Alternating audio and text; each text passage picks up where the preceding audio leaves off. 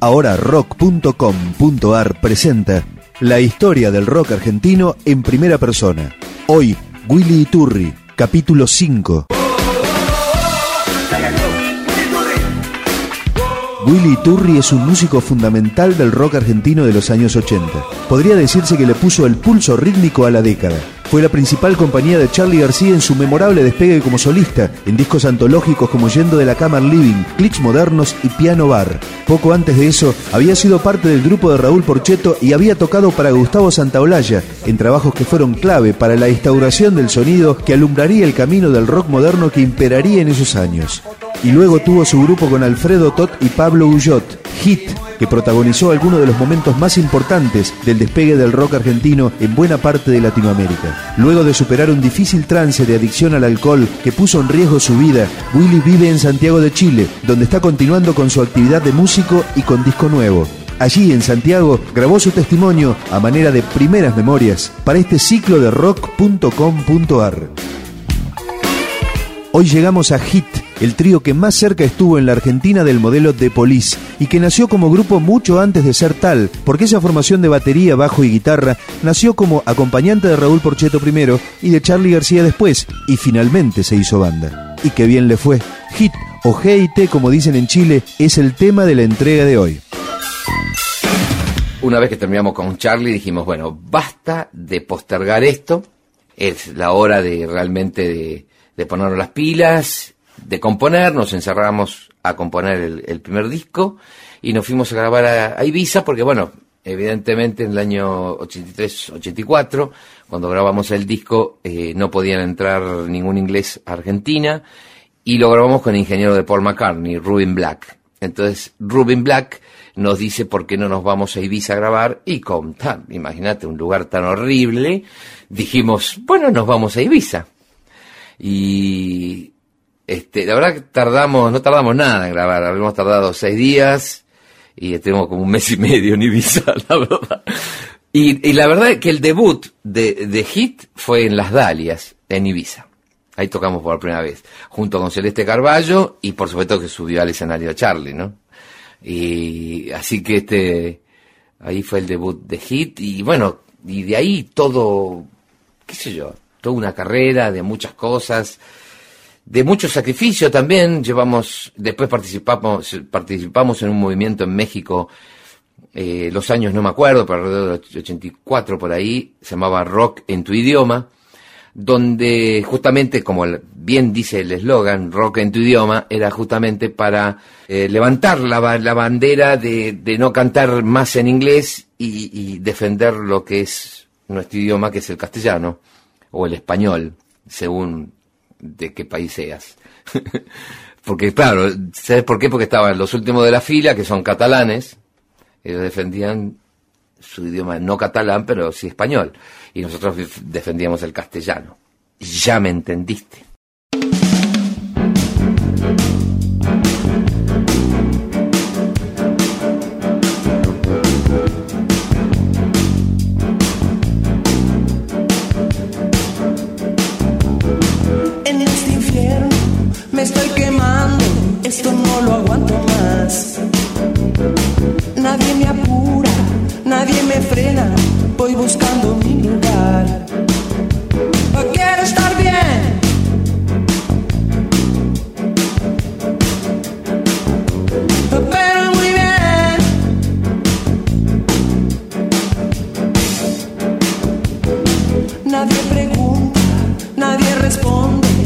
Caminando igual.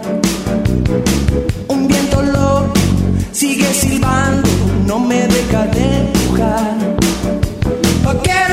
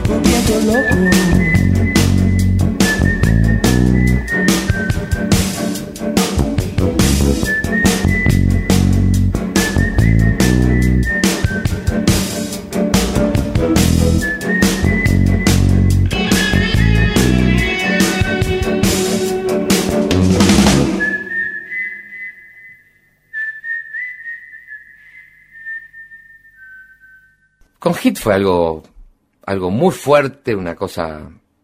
Realmente nosotros no dimos, yo nunca nos dimos cuenta, nosotros estamos muy encerrados, muy contentos, ensayábamos todos los días, este, y nosotros estamos tan encerrados en nosotros mismos que nosotros no nos dimos cuenta ni lo que pasó. Lo único que pasaba, que veíamos que los estadios, los estadios estallaban de gente, toda una cosa que quizás este, quizás que ya sabíamos que iba a pasar, ¿no? Pero, pero que quizás no lo buscábamos, nosotros buscábamos otra cosa, que el grupo suene bien y sentirnos felices.